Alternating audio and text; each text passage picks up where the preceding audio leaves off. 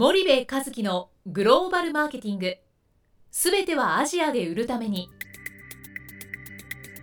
ポッドキャスト森部和樹のグローバルマーケティング。すべてはアジアで売るためには過去10年間で1000社以上の海外展開の支援を行った森部和樹がグローバルマーケティングを分かりやすく解説します。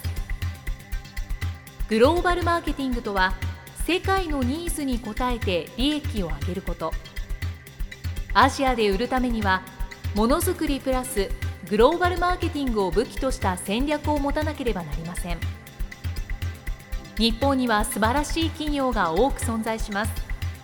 その企業とともにアジア市場を目指したい。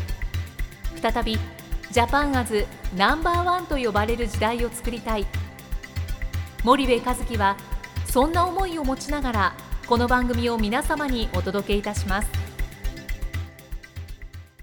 こんにちはナビゲーターの東忠夫です。こんにちは森部和樹です。じゃあ森部さん前回はちょっと、まあ、シンガポールにいるということで、うん。リージョナルヘッドクォーターのはい。話をしてたんですけどうも、ん。まあ、そこのじ、まあ、あるべき姿と、うん。まあ、オペレーションを実際にした時にうん。少しギャップがありますよね、うんうん。まあ、ギャップがあるうん企業がうん日本だと多いんじゃないですかっていうところだったと思うんですはいが、はい。まあ、その中でまあ契約書と一緒だよねっていう話がさ先ほどうん。出たと思うんですけど、うんその契約書の捉え方も、うん。まあ、ディストリビューターと契約するにもうん。小売と契約するにも、うん日本企業の契約書の捉え方と欧米企業のうん。契約書の捉え方ってうん。なんか違うと思うんですけど、うん。その辺は森部さんはいろんな企業さんとお付き合いされてるんですが、どう感じられますか？ね、うんうんとまあ全く違いますよね。日本の企業はその契約書も、まあ、会社のルールも、はい。この間のそのリージョナルヘッドコーダーの話も、う決めたこととん。実際に行われることっていうのはそうは言ってもまあまあまあっていうのがはい。必ず存在するんですよね。でこのそうは言ってもまあまあまあっていうのがまあ我々日本人のいいところでもあり、うんまあ合理性を考えると悪いところでもあるみたいな。だから契約書で言うと、えっと、契約書に書いてあることが絶対なので、うん。それ以上もそれ以下もないわけですよ。はいでそうすると契約書に、えー例えばなんだろうな、えーこういうふうに書いてあったらね、うん。えーこの時点で契約は終わりってなってるとするじゃないですか。はい。そしたらそこで終わりなんですよ。うんうんうんうん。うん世界のルールで言うはい。と。なんだけどいやそうは言っても今まで散々こうお付き合いしてきて関係も長いし、うんえーそういうわけにはいかんよね。はい。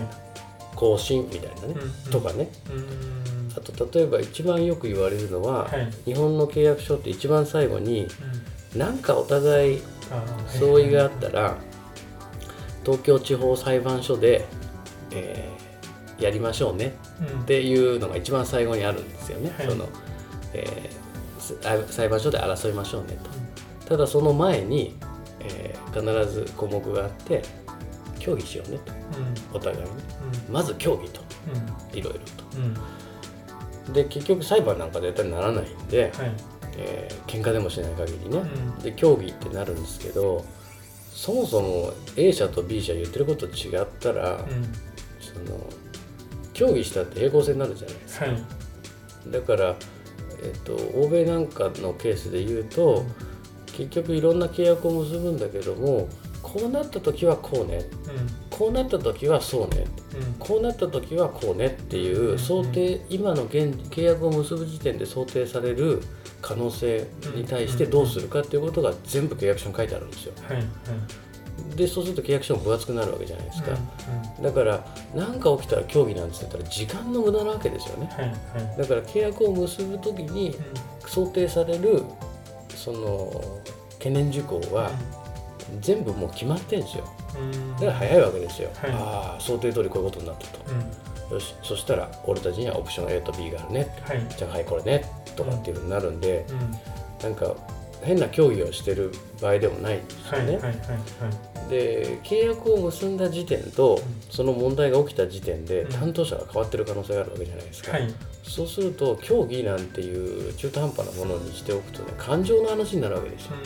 もともとお互いこの A 社の担当者と B 社の担当者はもう意気投合してやってる話で、はい何でも話し合える仲になってるわけで人間関係もできてるし、うんで協議してよかったんだけどもこれ担当変わるわけですよねサラリーマンですから、うん。うんそうすると昔の A 社の担当者と B 社の担当者いなかったら、全くの初対面の人が協議して何協議するの？うん。意味ないじゃないですか、うん。でそういう項目がないですよね。こうなったらこうこうなったらこうん。うこうなったらこうんうということなんでそこは大きく違うと思うんですけどね。それってまあ日本企業同士でうん。やる場合はうん。その方がいいというか、うん。その方が水に合ってると思うんですよね、うん。なんとなくのイメージとして、はいはい。ただ日本企業がうん。一歩外に出た時に、うん。まあ、日本企業と、うん。まあ、中国企業もしくは日本企業とタイ企業、まあ、日本企業とアジア企業が何か締結契約を結ぶ時って、結局アジアの企業もうん。アメリカの企業欧米の企業と契約を結んでるとなると、うん日本企業の契約って甘く見えるってこうんとですかね。うんうんそう。ガラパゴっちゃってるんですよ。うん。携帯と一緒ではい。契約書もガラパゴっちゃってるし、はい。ビジネスのやり方もガラパゴっちゃってるし、なんかいろんなものがガラパゴっちゃってるんですよね、でそれはそれで日本の良さだから僕は全部を否定するつもりは全くないんですけどね、はいアジアの企業だってやっぱり欧米主流で言ってるわけなんでね、うんうんうん。あのその常識になってるからやっぱりそこはちょっとか変わっていかないといけないところだと思いますけどね。うんそうするとまあコンビニだったり、うん。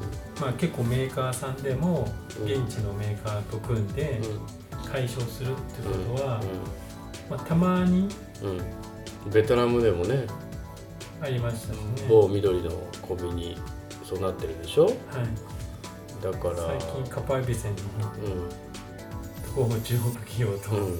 そうなってましたね。うん。だから それも僕はまあ契約書の内容を見てないですけどうん。あの、まあ、やられちゃってる感がやっぱりどうしても拭えないですようん。ね。だからであの実際にちょっと社名言うのは問題ですけどそういう失敗をした大手の会社さんうん。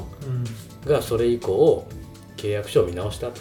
うん。だから今の契約書はこんな分厚いよって言ってる会社もあるからあのありますからね、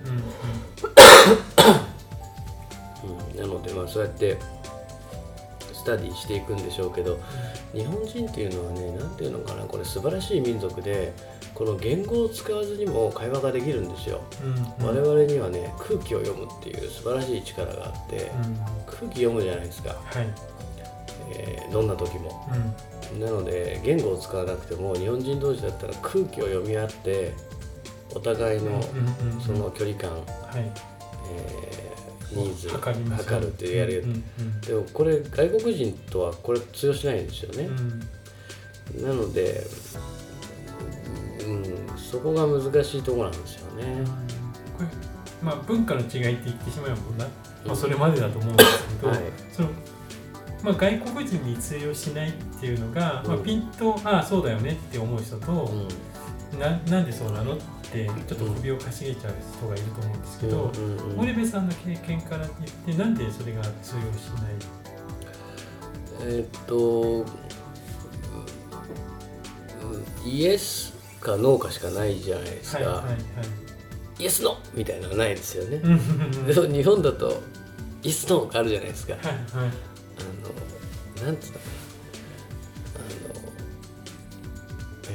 社交辞令？はい。うんうんうん。とか今日ちょっとあの夜一緒にご飯食べに行きませんか？はい。とか、今度パーティーやるんで来ませんか？って言った時に、うんあのあありがとうございます。っつって。うん。あのえぜひちょっとあの調整したいと思います、って言ってそこで会話を切ったら、はい。あちょっとなんか事情があって来れないんだな、なのでうんうんえーそれ以上突っ込まないじゃないですか、はい。来ればいいし、うん。来なければ来ない、これは空気で読むわけですよね、はい。なんですけどえー日本を一歩外に出て、うん。今度パーティーやるんで来ない？ん。ですか、あちょっと調整してみます。って言って、えー連絡がなかったら、えー多分その人から「調整できた？どうだった?」って来るわけですよね、でも日本人はしないですよね。それは空気読みますからね。ね。だからそういうことなんですよね、うん。調整をしますっていうことは分かったと。調整するって言ってるんだから、今頑張ってこれるかどうか調整してくれるっていう話になるわけですよ、はい。でも我言々葉の通りになるなる、うん。でも我々の感覚だとうん。調整しますと言われたらそれはまあ来ない可能性が高いなという判断をうん。空気を読んでするわけじゃないですか、うんでその時のその人の表情だったりはいを読むわけですよね、はい。はいだからまああのそういうことで、まあ、お土産持っていく時につまらないものですがって言うじゃないですか、うん。つまんないもんならくれんなよっていう話ですよね、で外国人に物をあげる時にあのこれつまんないものなんだけどって言ったら、はって言われてしまうのと一緒で、けどつまらないものなんですがって言わないと、うん。うんあのあれですよね、うんだからまあ僕好きなんですよこういうの。大好きなんですよ、うん。その日本風のね。はい。なんだけどまあ外人には分かんねえよっていう。外国人のリスナーの方聞いてたらすいません。あの差別 差別じゃないです。なんでそうそういうことなんですよね、なるほどなるほどそうするとまあ人間としてはいいかもしれないけど一歩ビジネスになっちゃうと、うん。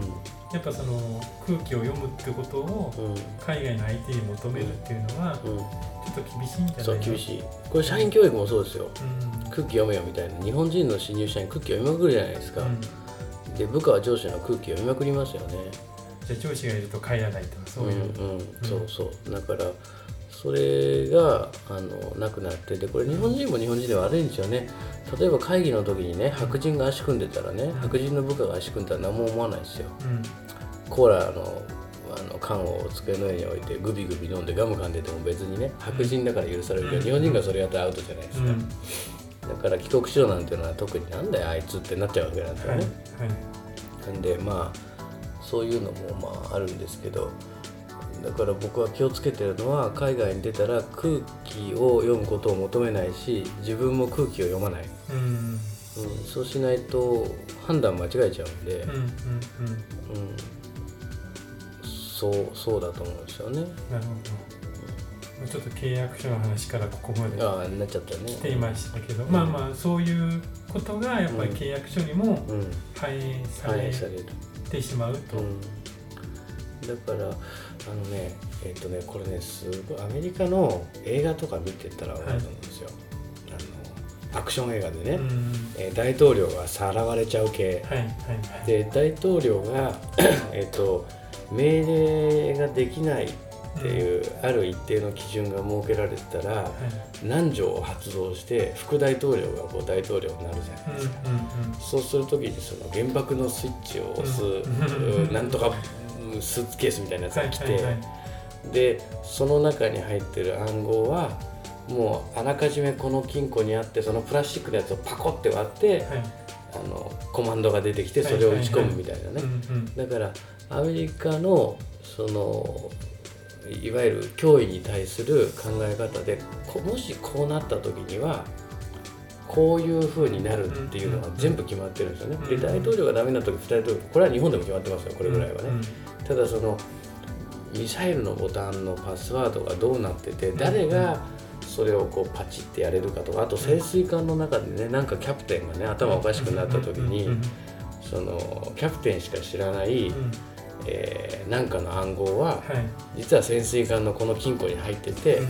えーそうなった時にはキャプテンを拘束して、その中で一番ハイランキングのオフィサーがその金庫を開けて、うんそのパキってプラスチックのケースを割った中から暗号を出すとかっていう、全部の想定に対してうん。こうなったらこうなる、ああなったらこうなるっていうことが考え尽くされてるから、僕はアメリカ人って本当頭いいなと思うんですよね。うん。なんですけど日本の場合は何か起きると「おおどうしよううわ」ーってはいなんかあたふた感あるじゃないですか、はい。い、つしかのあの時もねうん。何年か前にあった日本を襲った不幸の時もね、はい。ちょっとあたふかあたふた感があったでしょ？うんでそういうことだと思うんですよね。なるほどわかりました。じゃあ今日はあのはい。時間が来ましたのでここまでにしたいと思います。はい。さんありがとうございました。はい、ありがとうございました。本日のポッドキャストはいかがでしたか？番組では森部一樹への質問をお待ちしております。ご質問は podcast アットマーク spydergrp.com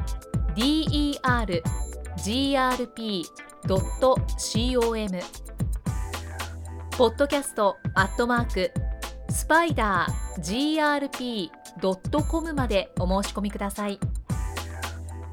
たくさんのご質問をお待ちしております。それではまた次回お目にかかりましょう。